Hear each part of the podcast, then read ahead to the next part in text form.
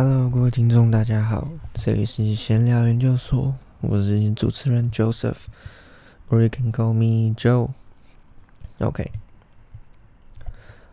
那先欢迎大家来到闲聊研究所，这是闲聊研究所的第一集 Podcast。那闲聊研究所每一集大概通常会十到十五分钟，里面是我分享我觉得有趣的或者是好玩的事情，或是我自己觉得比较特别的经验。那今天既然是第一集，我想要来跟大家分享的是交换学生。应该不少人都听过交换学生什么吧？好，那我先来说为什么会选择分享交换学生。首先呢，我在高一升高的时候我已经休学了，我休学过，不是休学了。那我休学之后，我去墨西哥做留学一年。好，那就是最简单的前提提要。接下来说一下交换学生它定义到底是什么好。交换学生基本上就是透过三种不同方式去其他国家做交换的学生。OK，第一种我们会说是学校。学校呢，其实最常见就是大学段的部分。毕竟在大学端，你会有很多不同的资源可以去嗯接触啊，像是假设你是台湾比较好的名校或者什么的，好了。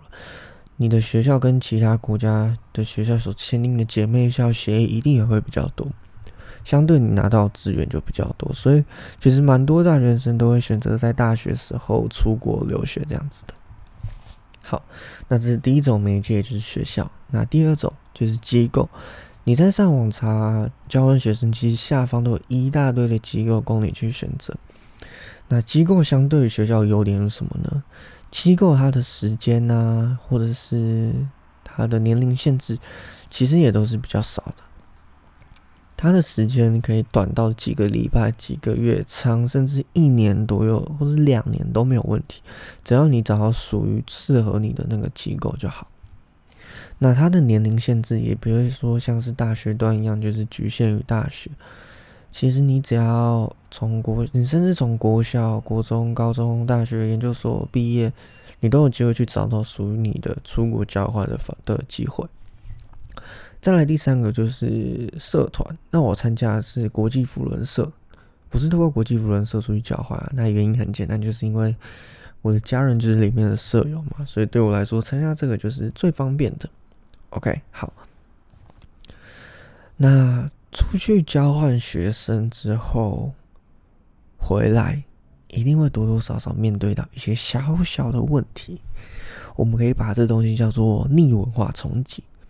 但这个东西要讲这个东西之前，就要先讲我们到交换学，我们做交换学生的时候有一些优点跟缺点。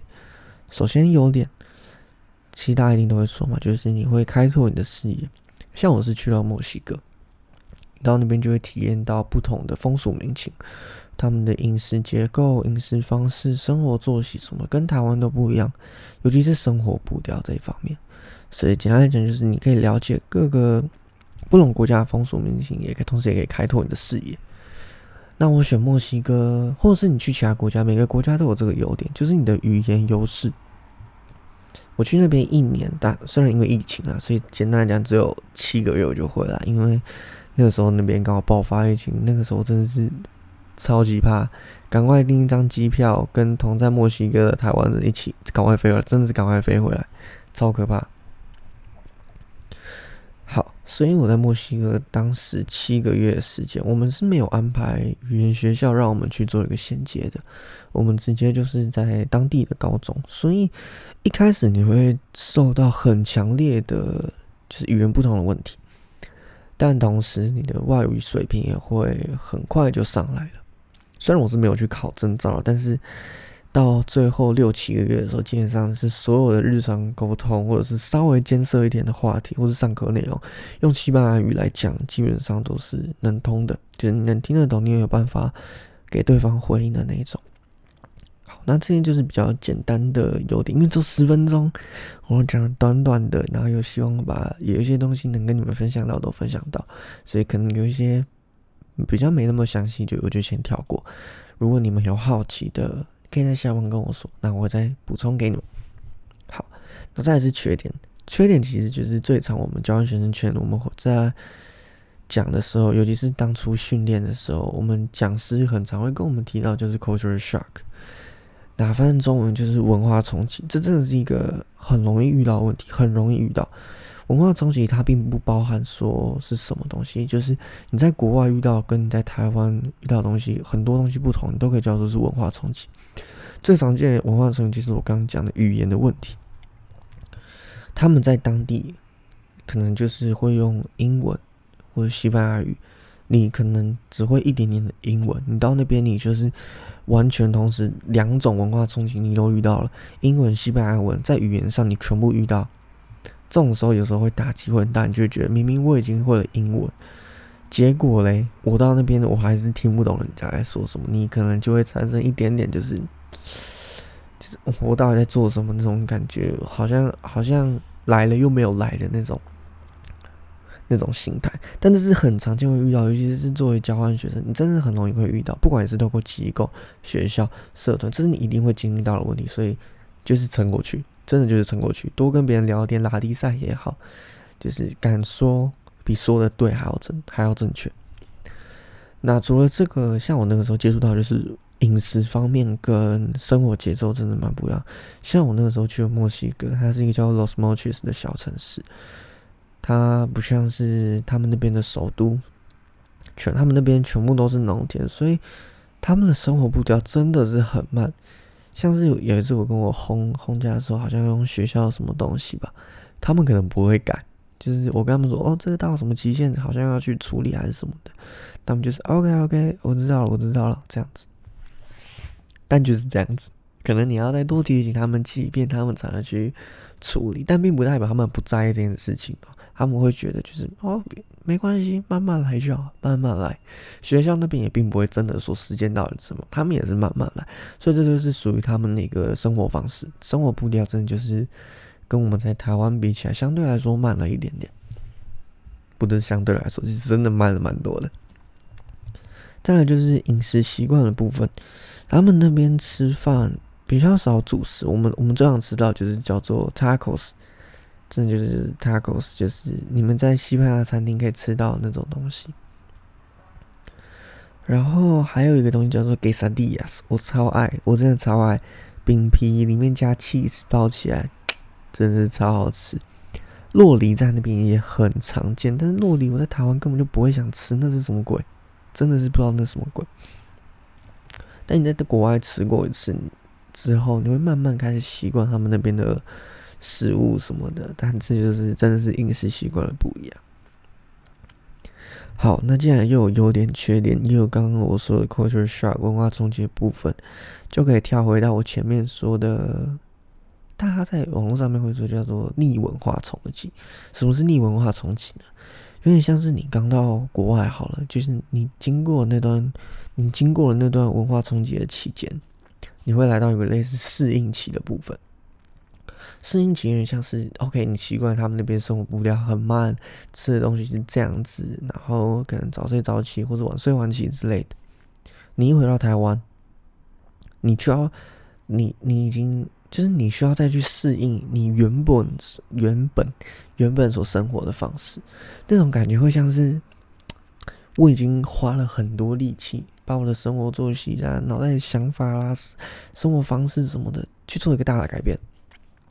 结果回到台湾，你突然要我又要改回原本那个那种感觉，又要改回原本生活那种感觉，你就会觉得，干这不是浪费时间吗？在跟我开玩笑？我就已经花了好不容易花了点时间去适应，然后又回来又要再，就是你会觉得有点浪费时间，加上你会有点觉得不自在，是有一点点逆生活、逆逆文化冲击的感觉。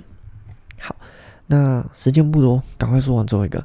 就是最后一点是你推荐，我会推荐什么样的人去？我会推荐你是一个敢犯错的人去，真的你要敢犯错。像我那个时候，真的就是不太敢说，真的，一开始真的不太敢说。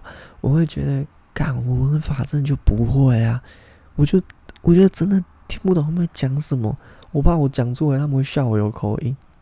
干，根本没有人在意这种事情，就像。假设有外国人，好，我我用我用我们台湾人遇到外国人来举例。假设有一个人，外国人，他在喝酒的时候，他跟你说：“各位，干杯，干杯啦！”这样子，你会不会觉得他很到底，你很热情？会吗？你不会去说什么？为什么你就说干杯？你没有说一些敬酒词什么的？这样不行吧？怪怪的。就是你这样，你会觉得他就是。他是外国人，或者是他听讲话，他只是问个说问说一下，哦，这个酒喜欢喝，赞这样子，你还是能听懂他在讲什么，你并不会去笑到说，哈，你怎么没有把它连在一起说，哦，这个酒很好喝，很赞哦，这样子。那比起比起这种，如果有一个外国人，他很谨慎跟你说，呃，厕所在哪里，或者是他们很注重每一个文法细节的话。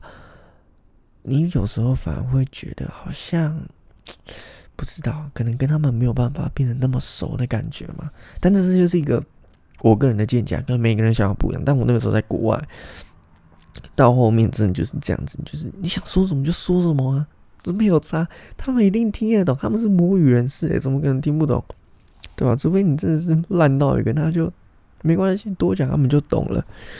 所以真的是你，如果敢犯错，你就去吧，你就去吧。真的不要怕损失什么，真的你损失的就是一下子的面子。诶，尤其是有时候大家在那边喝点小酒玩游戏，你这个你有时候根本也不知道你在讲什么，但就是你就是透过那个时候会跟大家变得很熟，就建立很深的友谊，大家就觉得你很强，你很疯，你很好笑，你很好玩，之后他们就会多找你出来。所以就是不要怕犯错。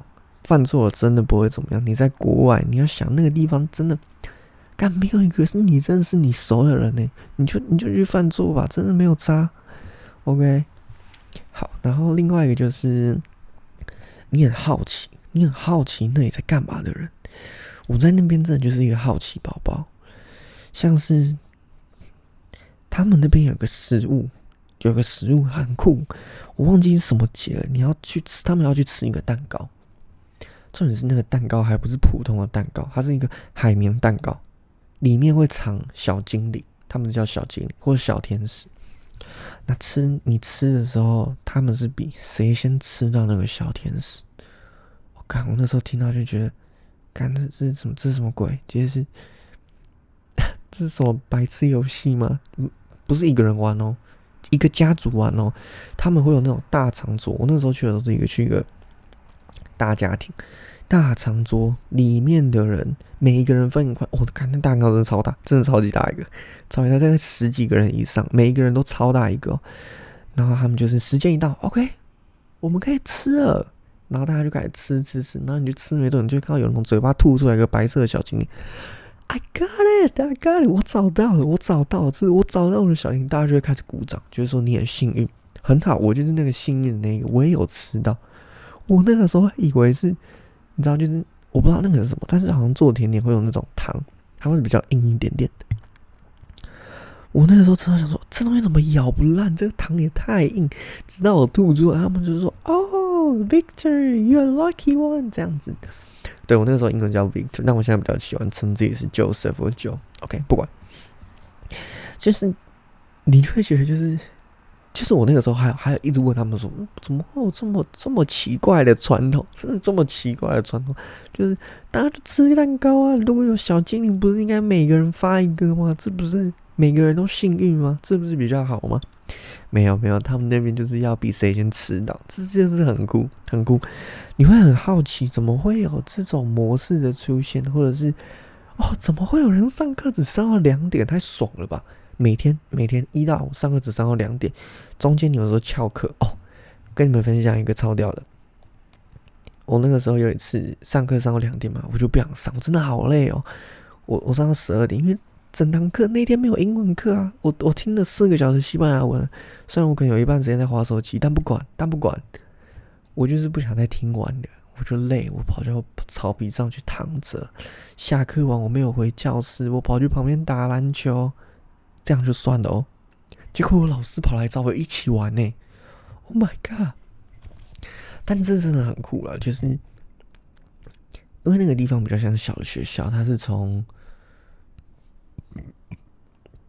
它是从幼稚园到高中连在一起的，所以，嗯，学校里面有很多人，然后尤其是交换生，大家要更认识你，所以，当他们看到你一个人的时候，他们并不会说，嗯，你是台湾人呢，我好像跟你说不了话，我好像跟你没办法到很熟，所以我就不会去找你。没有，没有，才不会这样子。一群人，一群人就会跑来找你玩。下课的时候，一群人，甚至一群人；上课的时候，一部分人回去，一部分人陪你翘课，还会有老师找你过来，还会有老师过来找你一起玩。这真的是我在台湾做梦都没想过会发生的事情。当然，这不是每一次都有啊，就是可能这七七个月、十个月里面。发生过大概两三次，但这两三次你就会注意觉得这是经典，你懂吗？Oh my god！我翘课在旁边打篮球，居然还是会有学生过来跟我一起玩，还是什么的。然后重点是那个时候很尴尬，真的很尴尬，是因为后来就打肿了嘛。我不是说我是十，应该十二点多翘课，然后就去外面打篮球，快要两点嘛。下课大家就要回去。我想说，就等到大家都走了之后，我再回去，我再回去，我再回班上去拿我的书包。结果我们老师又坐在那边，就站在那边说，就站在那边没有走，诶，他就真的站在那边没有走。然后就我一个人进去拿书包，跟老师打个招呼就走。老师还问我老师：“哦，篮球好玩吗？”就 你就觉得，看超瞎的呀，怎么可以有这么好的老师？然后。哎，但这边不提倡，不提倡大家去翘课，真的不提倡。这只是我分享一些，就是突然想到觉得很有趣的事情。好，说太多了，超过应该超过时间了。好，但就这样，只是这也是闲聊研究所。那我是主打，真的是不剪辑、不混音什么的，不配乐，那我都不要。可能之后会有，我会想要找人来一起采访什么的，就是做那种闲聊。我真的很喜欢跟大家聊天，这真的超酷的感觉。我知道可能你们会觉得说，干你没有剪辑，你这东西有一些就是讲就不顺啊。我不要，我就要我就要 real 你的他，我怎么办？我我就知道这样不顺的感觉。你最好是你每次跟人家聊天，你都可以，你都可以这样，就是就是怎么讲？不是不是无缝接轨，就是讲话都很顺，才不可能。你一定有想不到东西的时候吧？我就是不想剪辑啊，我就想要把我这种 real 的风格呈现给大家。除非我要把这个上传到 short 或者是 reels 上面。那我再去剪辑嘛，因为毕竟不可能让大家花三秒钟、十秒钟去上面看我发呆。那这就是我的 podcast 啊！I just want to do like this，OK？这里闲聊就是我主持人 Joseph，我是主持人 Joseph，OK？好，下次见。如果你们有想要找我访谈的什么大学生啊、什么科系的学生啊，如果我找得到，我就去找；或者是你们想对交换学生有更多的理解，就跟我说。OK？That's it。See you later. 没有，是 see you next time，拜拜。